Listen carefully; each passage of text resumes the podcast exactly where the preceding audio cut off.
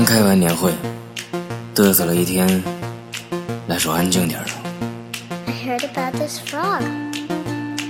It's a very tiny frog, but it's also very special. You can only find it in the jungle, so far away from here.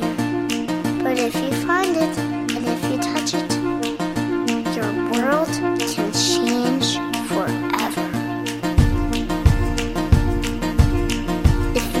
touch its skin, you can feel your body changing, and your vision also.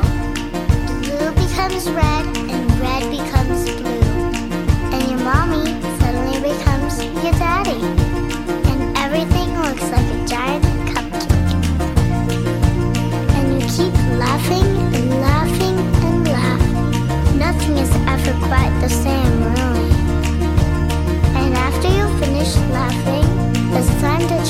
a frog yourself.